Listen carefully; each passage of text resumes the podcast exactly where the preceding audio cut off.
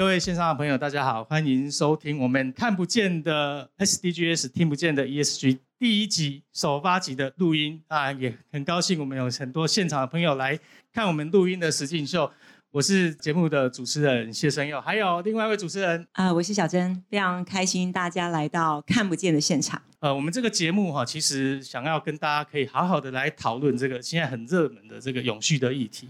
啊，SDGs 跟 ESG，但是我们希望能够讨论的更深刻哈，这是我们为什么要叫看不见的 SDGs，听不见的 ESG，我们希望聊一些比较没有被。深入讨论或者比较没有被谈到的一些议题，我们第一集呢，啊，当谈的就是非常重视也非常关心的一个题目，就是这个环境跟永续农业的议题。那很高兴，我们第一集邀请到两位重量级的来来宾，那一位是台大的农艺系的名誉教授郭华仁郭老师，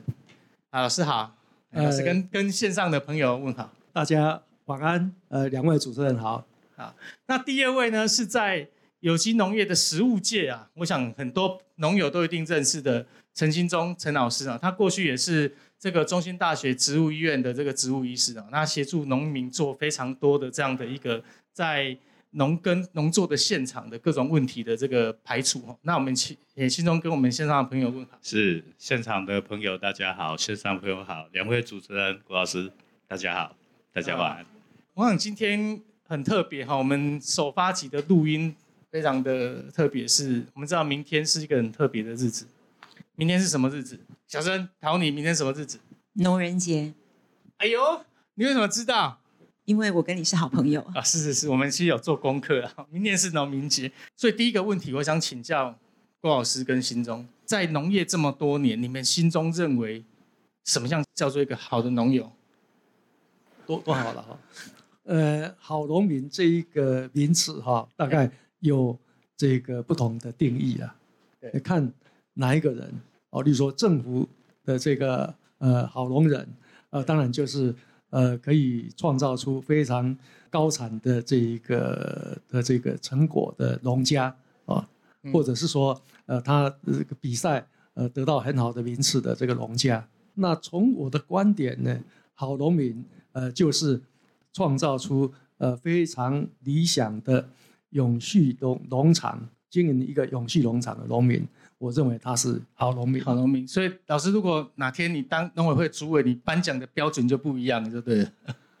哎，这个很难讲，因为因为在野跟当官的思维就会不一样。那请问现在颁奖的标准是什么？哎，那个心中你的好农民，我的好农民啊，待会我心里有一些想法，我期待农夫哦，农友、农民他能够持续快乐的。保有他的农地跟农事生产，因为农夫这位这个样的工作是我们整个社会生产的一个很很入门的一个基础生产啊。我们的食物来自于他们，然后不管是国内外啦，那我希望我们的农夫能够快乐的，我真的是期待是快乐自由的去生产他的食物，虽然是很辛苦，但是心里是快乐的，身体也是。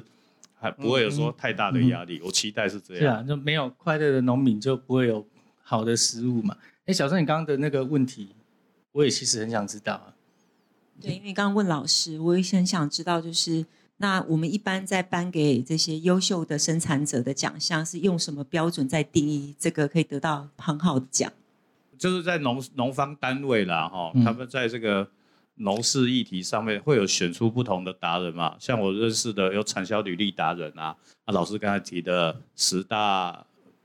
神神神农嘛，啊，最近也流行百大，然后百大青农嘛，哦，啊，这些都是都是期待，呃，这些生产者他们在他的生产过程，然后一些相关的特质能够符合。主办单位要的这些相关特质啦，像最近我看到又有人在推 IPM，然后那个，哎，IPM 能不能跟我们线上朋友说明一下什么是 IP？IPM 是呃，IPM 指的就是 I 是那个 integrated 哦，整合性的，P 是 pest，啊，M 是 management 嘛，哈，整合性的害物管理啦，啊，其实农友在田间生产作物一定会遇到所谓的病虫草害。这个病虫草害，我们期待用一比较有友善或永续的管理方式啦。嗯他最近会把这个当成是一个宣导的议题，啊，某些农友在这上面表表现的很不错啊。哦，例如他会在意，哎，我农药用少一点，或者是我农药用了不要不要搞不清楚这是什么农药嘛，你好歹要知道它名字嘛，作用机制嘛，使用方法哦，是。然后安全这个采收期啦，啊，然后再另外目标说怎么正确使用。其实，在谈 IPM 还有更前面的一个概念，就是说我要先了解我这个作物在这个地方可能会遇到什么样的病虫害，我要先预防，接下来是监控，是然后再最不得已才出手去干涉它。照你这样讲，你认为一个好的农作的态度，干预是最后手段，是不是？当然啦、两位在推动友善环境农业是很重要的，这种现在台湾很重要的两两个两位人物了哈。可是其实哈，可能很多听众朋友不晓得，郭老师以前学的可是机械化农业，对不对？学的可是这种怎么样使用资材的。我们这个新中老师啊，以前呢还是资材商哦，就是卖农药的。说实话，现在还是 为什么在你们自己的这个背景里面啊，那做像你刚刚讲的这个用农药的思维或机械的思维是高度介入的，到你们现在的想法会觉得说，哎，其实一个好的农业操作是应该是减少人为介入，是什么样的因素让你们自己有这样的一个改变，或者你们自己怎么样去看这两个农业系统的的差别？老师，我长话短说了哈，哎，台湾的这个农学教育有大学的这个农学院，嗯呃，一向就是从机械化的观点在做农业科学嘛，到现在仍然是这个样子啊。因为我本来是研究种子的哈，那种子一个最重要的课题就是种源库要保存个几百年、几千年，那你就必须要去能够预测，呃，什么情况之下可以保存多久。呃，我本来是做这一个的，因为做这个，所以我就呃就有联系国际的遗传资源的这个呃组织，他呃就寄给我很多的这个文献了哈。那里面呢呃就提到呃有两个概念，一个就是品种要有种苗，呃有有品种权，有这个呃类似专利权的这个保护了。是那第二个呢是呃这一个种源的权利，就呃就是呃我我们这么讲好了哈，我们要创新一个品种，那就是要有这个民间的地方品种。那这些地方品种，这些种源到底是谁的？这这一些国际上的这一个呃的这个课题，其实在这个二十二三十年前就开始在讨论了哈。后来我就有机会呢，呃，这个去呃看到这些种源的这一个权利，呃，到底是是属于哪一个国家？这一方面的这一个组织，就是。生物多样性公约。那我做也是。接触生物多样性公约以后，我才知道呢，我们台湾过去讲生物多样性都在讲这个森林或者这个呃水域嘛，但是。其实生物多样性最大的全球最大的就是。农地，农地生物多样性呃就显得非常重要。从这个地方，我才了解到原来有机农业是讲究生物多样性的。啊，这个跟过去、跟过去我们台湾人的这个讲想法就不太一样。我们过去的想法就是这个有机就是要吃健康的嘛，对啊，不要用农药化肥对。但是我从我的这一个呃学术的这个旅程呢，那发现生物多样性才是有机农业的真髓，所以，OK。所以才会呃转过来啊，了解认为说这个比较重要。哎，老师，你这你这个经验，你刚刚讲这就非常有趣了。所以从这个学术上来看，我们讲有机农业的重点是生物多样性，可是很多有机农民的农田好像也没有很多样性啊。这个状况，心中你的你的经验我我的看法是这样啊，其实各位看到那个有机农业促进法第三条，哎，那个真的不是写废话哦，他写的真的是很经典。有什么叫有机农业？基于生态平衡跟养分循环原理，不使用化肥，不使用农药，不使用机改去做农事生产，这这样的叫有机农业。可是我告诉各位，什什么叫基于生态平衡跟养分循环？这个在现场要做稽核查验是很困难的事啊。我会告诉农友说：“哎，你这个养分循环不好。”农友跟你讲很好啊，这个很难去，一定会吵架，会打架。但是我们来讨论你有没有用化肥，有没有用农药，有没有用机改，那太简单了，检验就知道了嘛。啊，看你的耕作记录、缩写作一不一致这样子而已。但是我们就好像把这个法规简简单来看到后面的，那就大家误会或甚至忽略了前面那一那一句话：生态平衡跟养分循环。好，回到申佑刚才提的问题，田里面看起来生态不是很丰富啊。哦，各位。你田里面不一定要有猕猴、黑熊、什么山猪那么大只的啦，土壤里面有那种好小好小的那些生物啊，哦，有脚没有脚，呃，其实我们都简称土壤生物。它可能是动物，它也会是植物，会是微生物，或是病毒，或是线虫，它们的存在多样化。我要讲清楚，功能群要多样化。功能群是什么意思？有人是吃素的。哦，就是植食性，它有可能会是你的害虫。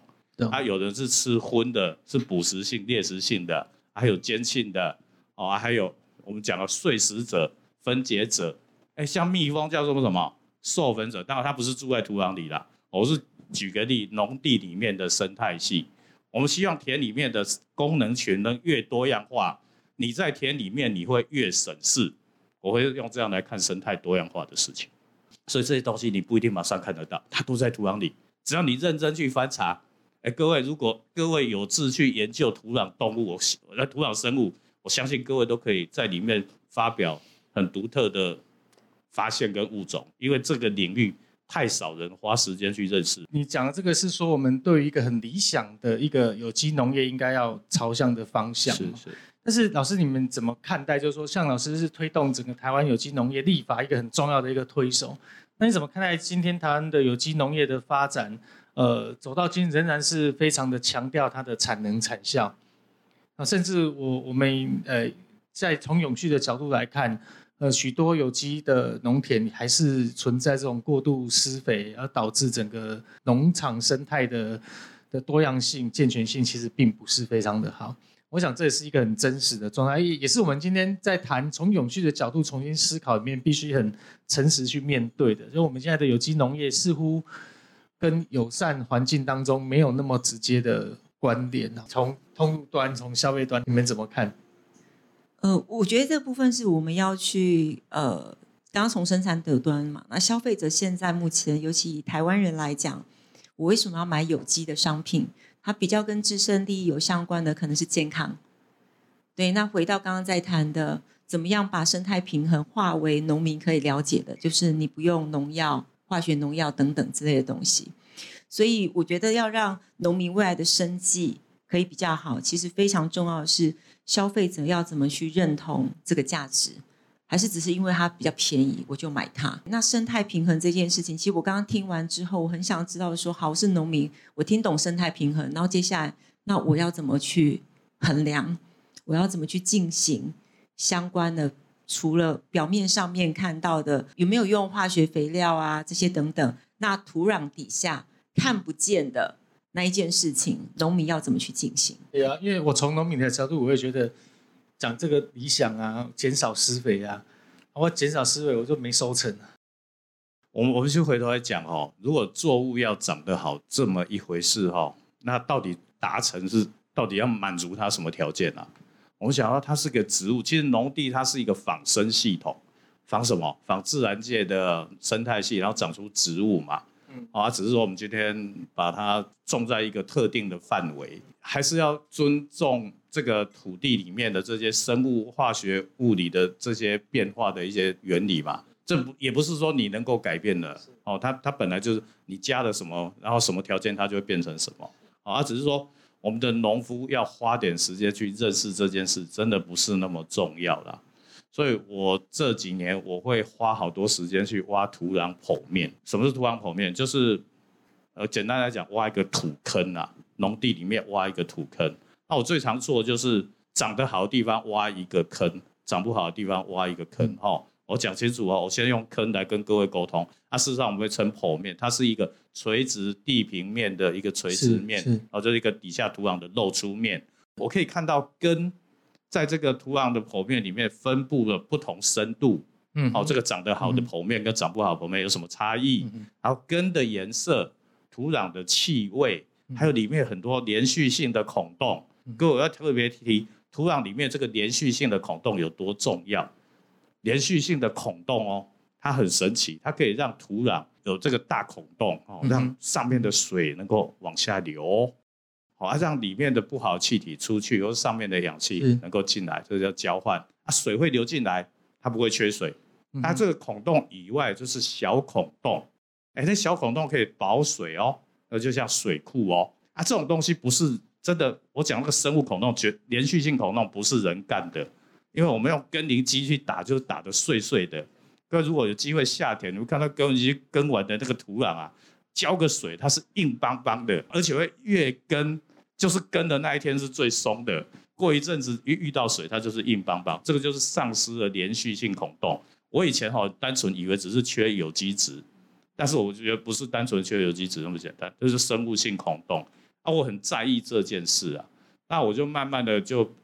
只要跟我接触的客户跟农友，我都带着他们去看这这样的事情啊，借由剖面来让他们，我讲白叫做观察，然后思考与反省。这个土壤的健康哈，这个像你讲这个连续性孔洞这个事情，它是让作物长得好的关键。是那施肥跟这件事情有有关系。来，我跟各位提，我举个例，我小时候啊，有一种冷叫妈妈觉得你很冷，我不知道你们有没有这种经验。我妈一定会叫我穿好厚的衣服去上学，对啊，然后就半路就开始脱，然后回来我又把它穿回来，那嗯妈妈就安心了嘛。嗯哼哦，嗯我们在农地里面施肥是这么一回事，你有施肥，并不代表肥料有分解，也并不代表哦肥料有进到植物的根里面。是也不进，也不代表说进到植物的根里面能够移动到它该作用的位置。这事情太复杂了。那所以所以是表示有机田也会有可能是它的土壤里面是硬邦邦的。也有可能，所以它的土壤不好，其实你施施再多的肥，它的效力是很低。老师其是这样，当然是这个样子啦。不过刚刚生友有提到说，理想的有机跟呃农民差距啊，那这个让我想到这个我们呃几年前在推呃有机呃农业促进条促促进法的时候，那是呃尤喜坤呃那时候他还不是立法院院长，那他带我们到这个行政院立法院去冲刺嘛，啊去去推嘛，呃那我们的草案其实比现在的草案更加理想性更高一点，是。可是又以现实，所以有一些就被 被拿掉嘛，是。所以当然觉得会觉得很沮丧嘛。是，但是呃，尤院长那时候就告诉我们说，没有关系，先求有，再再求求好，要不然你要等到我们的这个理想版本过的话，不晓得要到何年是。何何日了。是所以我想有机农业也是一样哈。呃，我们现在呃，我这几年在讲石农系统的转型，是就是从现有的农业还有这个产销等等的，还有呃消费者，还有这个呃中间商等等的，整个系统都必须要是要转过来嘛。转型叫做 transformation，从呃这个惯性转到有机这样子的这一个课题是非常庞大了，不是说一转型一一讲转型就可以转得出来的。是，所以我们口号是转型，但是我们的实际工作呢是叫做 transition，是就是转移，慢慢的一步一步来。我们有那个目标，然后我们要用各种方法，包括呃心中讲的那一些可能生产部分的方法，对对对对对，慢慢的呃懂把这一个目前、呃可能有机农业还不不尽人意嘛，有你这个呃有机肥是太多，或者是有机肥是从国外买进来的，啊是这个都都不合理嘛。目前有不少是这个样子，那我们希望将来有机会让它呃转到这个我们理想的是是这个有机农业。小珍所以我们有每一年在提高那个有机的标准嘛，就是我们刚刚说之前先求有再求好，那我们现在是真的有在往原本好的那个地方在前进农嘛？农委会有设一个专办办公室啊，针对目前有机的状况，定期就是到就产官学啦去了解，然后修改但，我我觉得修法。老师刚刚讲一个，但我是觉得蛮重要的一个想法哈。其实整个有机的转型是整个社会系统的转型，当然这社会系统就很复杂，有包括农民的生产技术、中间商，还有老师其实在丢球给小珍，还有通路商。到时候我们通路系统怎么样也改变我的采购政策，去带动整个整体的。还有一个很重要是消费者的观念哦，呃，如果没有一个有机的社会，大家也很难有有机的农业哈。那消费者是不是有足够的这个认知去支持农民一步一步的转变？有时候转变不是一步做得到的吧？他有时候某一个阶段他可能没有办法一步达到，但是我们怎么样采购变成是一个支持的力量？我觉得这也是蛮重要。啊，这这也就连连带的，我一直在在思考，就是说我们现在的有机验证法规的定定的方式，是不是在验证的机制或者在或者有其他平行的策略，可以让它更有这样的一种。呃，协助农民陪伴的功能啊，我想这也是我们可以去思考。不过呢，哦，在请两位在我们生物陶之前，我们要休息一下哈。那我们休息一下，我们等一下听一段音乐，再进到录音现场。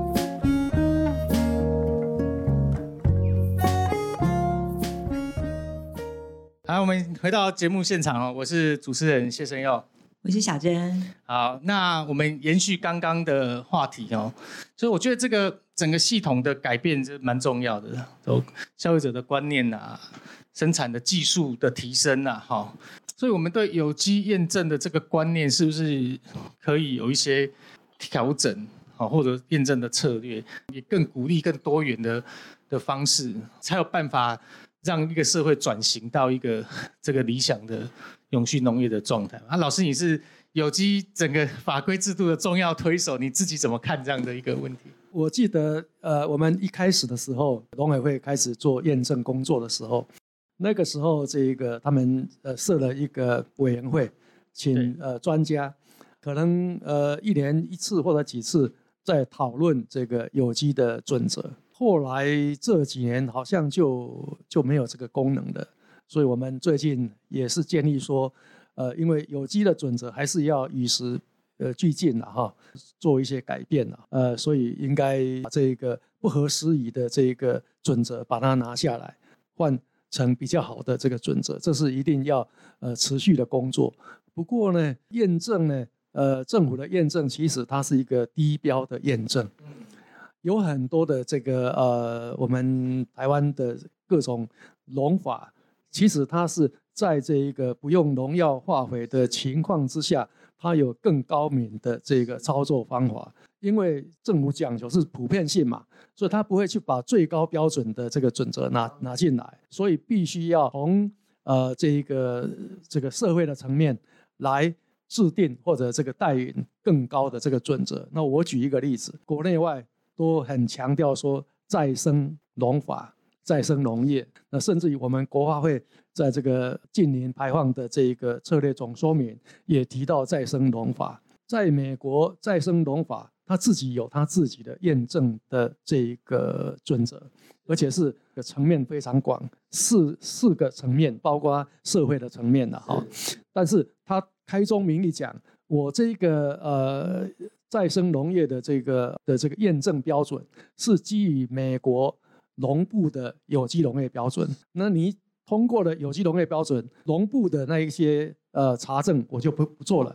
我来查证我另外加上去的，对对对对，我觉得是可以朝这个方向。因为我觉得这个是一个很重要的观念，那其实是已经到我们的文化层面，在我们的台湾社会，我们常把国家标准当成最高标准。其实老师讲这就非常重要，其实第三方验证应该是最低标准。所以通过有机，它其实是低标。然后我们要多元竞争，每个人去设设定自己的高标。什么样是友善环境？它其实每个地方都做法都不一样，每个人都有告命的策略，那彼此去竞争更友善的策略跟方法。但我们好像的文化里面都习惯把国家标准当高标，好像哎我做到了，还有是高标。其实这个就这其实是已经是一个文化层面的问题了。心中你自己的。我觉得大家都太客气了啦，只要有更多的想法跟刺激进来，这个需要时间去培养啊。一个多元化的社会，就像我们以前念书，呃，老师说的都对嘛，啊，那即使老师说错，你也认为老师是对的嘛？哎，可是现在的小朋友不一样，他刺激多了哦，他想法多哦，他会跟你挑战哦。我们要持续去观察跟思考、反想、反省。我也想要问一下，就是说，因为我们在谈今天主要在谈 SDGs，呃，就是减少饥饿的部分，所以有机农法到底跟 SDGs，我们在讲国家标准，可是 SDGs 就是世界标准。那有机农法到底跟这个所谓的减少饥饿这件事情、消除饥饿有什么关系？我支持更多的有机农业，我就可以消除饥饿吗？这个是一个假议题啦，因为很多人都说有机农业产量比较低，是所以会加剧这个世界的这个呃饥饿问题。实际上呃不是这个样子的，因为现在的这个全球的农业生产，它其实是可以满足九十亿人的，可以满足的啊，只不过这是一个有科学统计有过的，有有有有哦有，呃，现在的问题为什么还是有那么多的饥饿的人？不是农业生产技术的问题，而是分配的问题。懂？第三世界呃饥饿的国家，他们得不到足够的这个粮食，自己没有没有办法生产，是呃必须要仰赖进口嘛，哈。是那呃又没有钱去买，所以是才会有饥饿的问题。呃，有一个研究报告呢，呃，一九八零年代，他就做了很多的这个系统性呃这个整合型的分析，他就把人家做比较研究，有机跟惯性的这一个呃的这个产量，到底哪一个比较大？那大概有将近全球大概有一两百篇的论文，是他拿来做这个统合分析。是 meta analysis。那他发现一个非常有趣的事情，在比较有钱的国家，有机的这个产量是惯性的，大概平均八十百分之八十。那像水稻这一些，其实有机跟惯性可以差不多，差不多的，玉米也可以差不多差。不多，那果树可能比较差一点，是但是平均是百分之八十。是可是呢，很有趣的，比较穷的国家，有机的产量反而比惯性还要高。哦，为什么？这这个这个这个很有趣哦。那那为什么呢？因为呃，这些国家其实它也都在用农药化肥，农药化肥用的这个结果就是生物多样性破坏掉。这些土壤里面或者上面的这个生物呢，我把它称为免费的长工嘛。是啊，这一个没有了啊，你你当然就必须要仰赖农药化肥嘛。有钱的国家可以买足够的农药化肥，所以它产量可以冲得很高。没有钱的国家没有办法买足够的农药跟化肥，可是你的农地又坏掉了，那当然它的惯性的这个生产力会比较低落嘛。反而转型到有机以后，反而会比较高一点。所以整体全世界来讲，假设全面的来做有机生产，并不会有产生额外的饥饿问题。其中你在食物面上的经验，我我没有跑到国外啊，哈，老师，我在台湾这边哦，其实我是把，当然我我的客户如果本身他就是已经取得有机验证，他对社会承诺他是做有机生产，他就当然不能用所谓的化肥跟这些农药的事情。我还有其他像惯型的或是产销履历的客户，那我们他们跟线上朋友解释一下什么叫惯型的。哦，对不起，所谓惯型就是他没有称依循任何所谓的标生产。验，验证标方方式嘛，嗯哼，哦，但是他这一类的农友，我们是期待他至少要符合相关的农业的一些作业规是。范，例如农药使用方法嘛，农药使用法，哦，你得还是要合法的使用农药啊。懂。啊，我们也期待它合理化施所以我们惯型的农会跟线上朋友说明啊，就指的是说他还是采取这种很一般哦，就是听资材行的哈，是资材行叫你喷什么药用什么药就去使用这样的农民那我们刚才有讲到产销履历这一部分，那只是说它它也是要依循所谓台湾良好农业规范。是是。哦，那我们刚才讲惯型的，我们也希望它能够依循台湾良好农业规范，只是说产销履历多了一个追溯跟公正契合的事情了。哦，好，对不起，讲到那边去。我现在要提的就是说，我的客户如果今天他本身不是有机的生产者，是我还是会希望他少用肥料，少用化肥，甚至少用有机质肥料，甚至少在田里面做不该做的事情。那什么是不该做的事什么？是不该做的？这个事情就很有得聊了哈。我打个比方，我最常举的例，在台湾很常见，因为我们农夫太勤劳，然后我们的土作物又需要很多钙，因为植物就会有细胞壁，细胞壁里面有果胶质层，一定会有钙。钙这个东西对植物来讲就是很重要的东西，但是对不起，台湾的条件，这个整个生产条件，管它有机或惯型或是乱做一通，都很适合缺钙。简单来说，钙的缺乏是一个很很很重要的问题啊。那它会衍生出作物的畸形啊、不耐是土放啊、嗯病虫害的事啊。我在以前所学大概就是很单纯，啊，缺钙就补钙啊。哦，后来我发现一件事啊，补水啊，把水管好就好了啊。哦，因为水会影响到蒸散，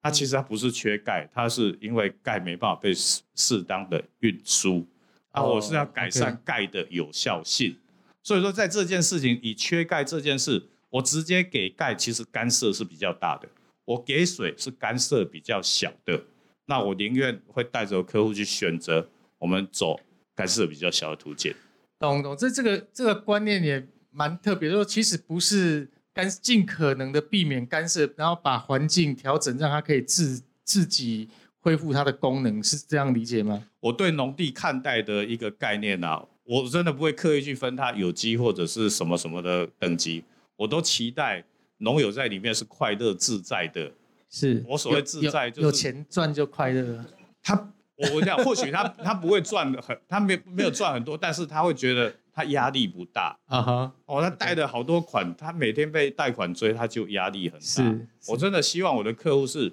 他或许他产量跟别人比是单位面积少一点，但是他的净效益是比别人高的。OK OK，哦，我不要说我年初买了好多东西，然后年到在产季后，我看起来收成很多，我收入好多，结果我还还工资、还资财费，算一算我 net 一点点。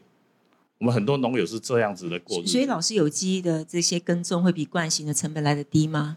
不全然，我的观察不一定。那你刚刚讲的生产效益这件事，哦，对不起，我又讲远了啊，这我坏毛病。我希望土地哈、能够管它什么样等级的生产，我都希望土地能够做到一件事：物质转换跟能量流动顺畅这件事。嗯，因为各位，我们施肥，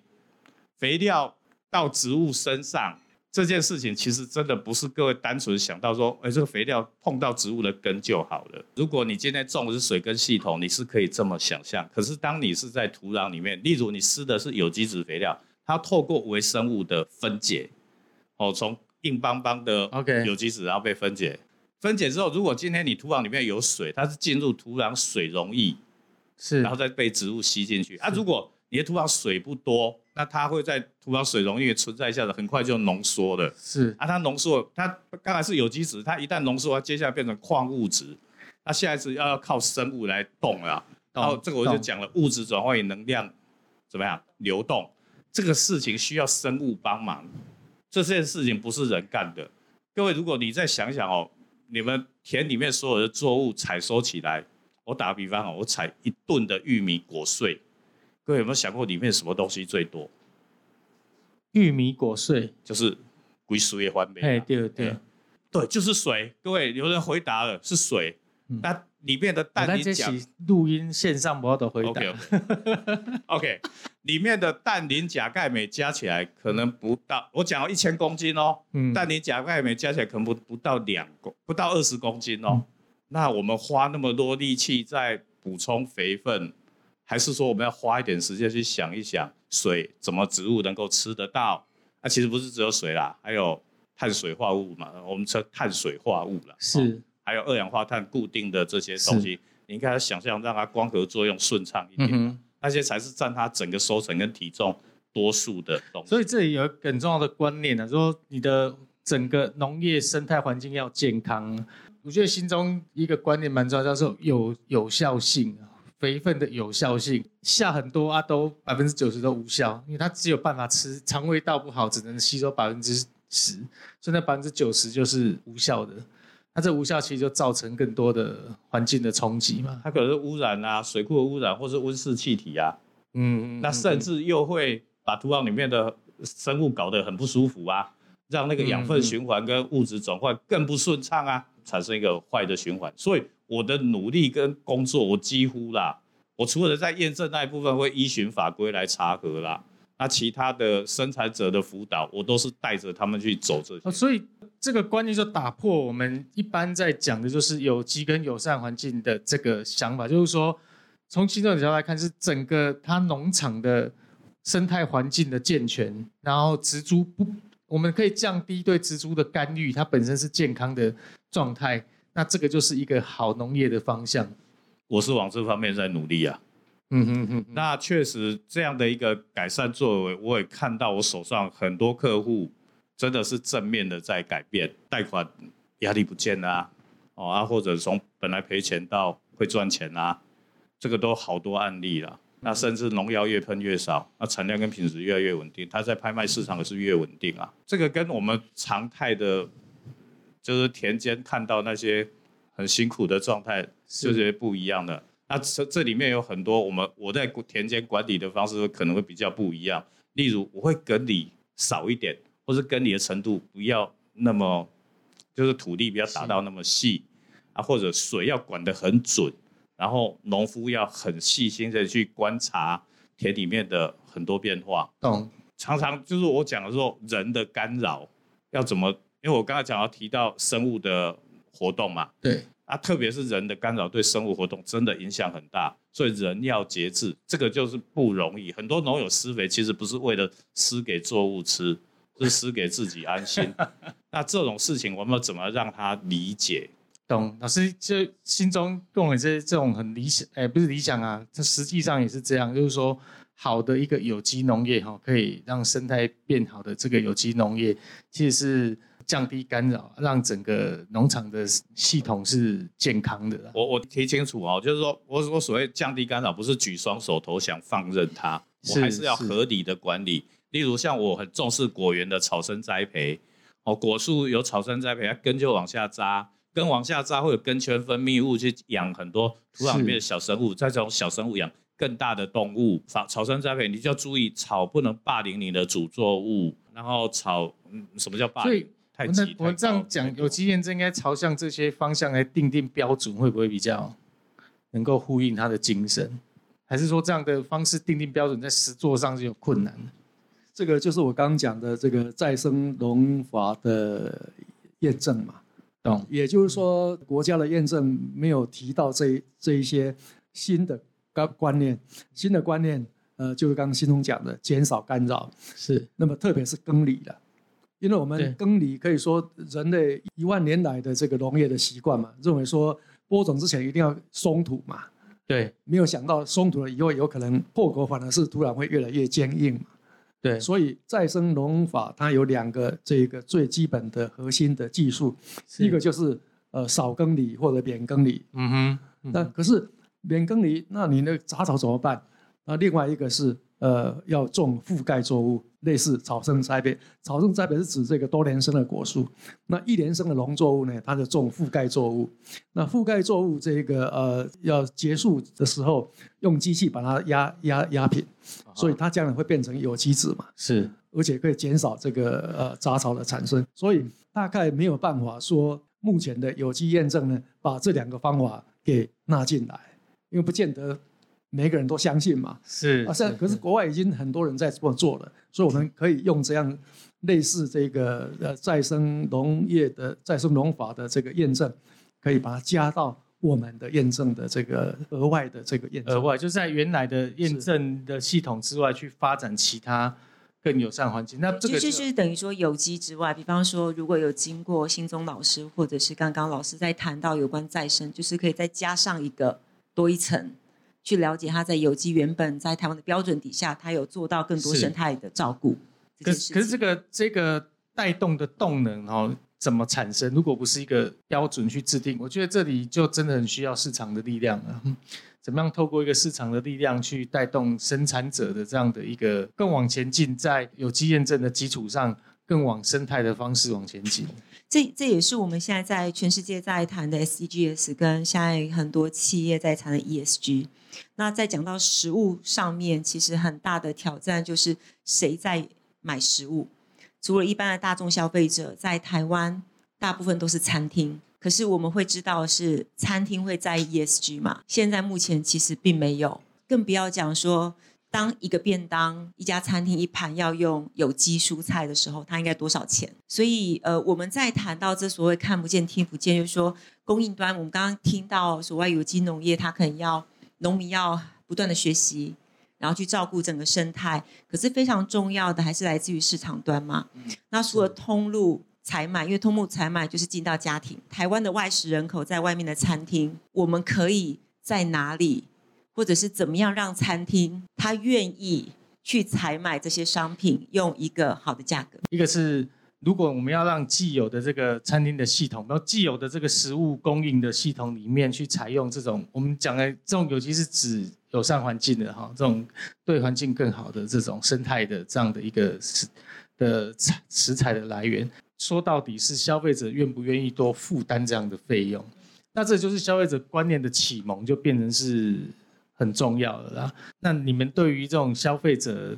这个第二 part 的时候，哈，就可以请我们这个餐厅业者来来跟大家分享一下，在食物上，哦，其实我也认识很多餐厅业者，那食物上遇到很多的挑战，就是成本提高是一个非常非常大的困难。那我我觉得这也呼应到老师讲的，我一直认为这真的是一个系统性的问题，因为我们今天谈的农业，认真讲哦，如果我们真要找一个合适的英文，那它绝对不是 agriculture，它是 agro industry。我们今天讲的农业其实就是农农工业或农农产业产业，但我们在讲的 agriculture 是指农的文化，但是事实上，我们现在的农文化已经被完全等同于一个农的产业。那产业指的是什么？产业指的就是一个产业链，就是一个产产业链一定有产制、储运销每个环节，它才是一个产业链。可当这个产业链没有改变的时候，不是一次一起改变的时候，你任何一端改变都非常困难，非常困难。你说好，我现在这一端要变啊，我的前一端运输在哪里？这个我提一个意见了哈，假设我没办法改变呃农文或啊或者农产业这之间的溯本清源啦，我们就是接受目前的农产业这种状态啦哈。对啊，我其实我我就截断这个我们食物在餐桌上或者在餐厅对这件事啊，在我的经验啊，很有趣啦。土壤弄得好，植物的根系很健康的时候，它其实是有一种很融洽的土地下的关系。土地下的很多生物或者是土壤生物的代谢物，有机会会进到植物的根系里面，会对这个食物有风味上的改变哦，甚至有可能对我们人类的健康有影响哦。这个在餐桌上的风味跟那个食味的价值就起变化了哦、这是第一件事。第二个，地底下你改变之后哦，其实还有很多很正面的效应呢、我们一直在谈碳足，呃，就是最近在讲碳排放嘛，哈。对其实，在以前我们古代那个时候了，哈，我们的古代那时候叫做有机质啊。是 对不起啊，什么古代？我以前念书那时候就讲 有机质，现在这个时代在讲那个土壤里面的碳汇啦。其实，在我眼里，两个是同义词啊。我只要让土壤里面的有机质能够哎适当的保留一定的量。我们刚才讲耕地其实会消耗，除了排碳以外，你用石化燃料排碳，你会把土壤里面的碳给消耗掉了。是那我如果合理的耕犁，或是减少耕犁，甚至不耕犁，我是有机会让土壤变成碳汇，因为它有机质会提高。有机质来自于土壤里面依存性很高的那些生物所留下来的残骸啦，或活体啦，或是它的代谢物啦。啊，它们呢会让土壤有效土层变深哦。哎，各位你们有空算一下，一公顷的土壤如果能够保留我们每天气象局跟你讲讲的今天的降雨量叫做十公里，这十公里进到你土壤全部没有流失的话，它是很可怕的量哦，一百吨，我如果没有算错的话是一百吨的水。哎，各位像在中寮来的朋友，你们在山上要找一百吨很难呢。我今天只要一阵午后雷阵雨我就留下来，你可以想象土壤改变好的，除了刚才讲餐桌上的东西，连气候也会改变，连我们的嗯水资源也会改变。老师你自己怎么看？我们刚讲到说，呃，这主任讲到说，这个呃，整个社社会系统的转型嘛，那特别是消费者的力量是呃第一个最大的驱动力嘛。对，消费者可以左右呃是。这个贩卖商要卖什么东西是，贩卖商可以左右农民要生产什么东西。是。那我比较乐观的是，去年五月呃石农教育法教育法。的通过，嗯嗯，我觉得我们可以透过石龙教育的这一个呃的设计呢，假设设计的好的话，是让这个消费者了解到就这个石龙系统到底缺点在什么地方，是危机在什么地方。那新的石龙系统对环境、对我们人体健康好处在哪里？能够充分了解以后，那个比较有机会让消费者呃出来做带头，那么创造出新的通路，然后让这个旧的这一个通商呢，通路商能够做改进。我觉得这这个是呃，我们从现在开始，呃，可以说社会先打必须要做的这个事情，就是把呃石龙系统的转型当做石龙教育一个核心的概念。我也非常的乐观这件事情，但是我这个人就是天生浪漫乐观哈。但我是真的真的觉得，呃，我们处在一个改变的时代然后。那消费者其实绝对是这个时代社会转型最主要的力量，绝对是。这这个太多的经验，它这么说明这件事情。我举一个实际的例子哈，我们也参与其中。的例子就是动物福利蛋，就是一个很典型的例子啊。动物福利蛋这是在台湾现在已经开始成为一个一个消费者都愿意多花钱去支持。可是你们知道啊？动物福利蛋哎不是政策推动的，不是动物福利蛋的验证，对不起没有补助的，自己花钱的，它完全是一个消费市场的力量所带动起了一个转变。那现在除了家乐福之外，还有其他的通路系统也都开始。把它定为他们的这个采购标准，哦，那我觉得这是一个我自己经经历过，而且我非常的讶异，哎，真的，我们消费者有这么力量，这么多的力量，一颗蛋要贵那么多钱，我们愿意去用消费去改变，哎，这事实上就真的真的发生了哈。那这边我我其实也想要跟呃线上的听众分享，就是说我们在谈到这些永续，其实吃这件事情是每个人最容易实践的永续。你每一天可能至少吃两餐或三餐，所以你都有机会去实践永续这件事情。就是我们在要求企业的 ESG，那如果你个人是一家公司，你的 ESG 分数是多少？这个月我们开启了有机农业，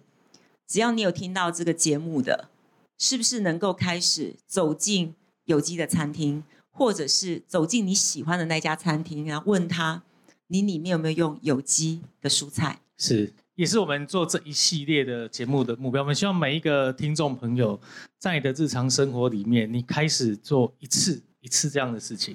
你要么在你的消费当中去实现它。如果我真的觉得我的收入还没办法花得起这个钱，那就像小陈讲，你到店家里面问这个店家有没有使用这样的材料。每个人都问，每个人都问，改变就会发生。谢谢今天哈，我们邀请到两位重量级的来宾来首场开播，看不见的 SDGs，听不见的 ESG，很高兴有这么多的现场朋友来看我们首集的录制，很好，我们的 NG 不多了啊，这回去应该还蛮好剪的。好，那我们的第一 part 就结束，谢谢大家，这时候可以鼓掌了。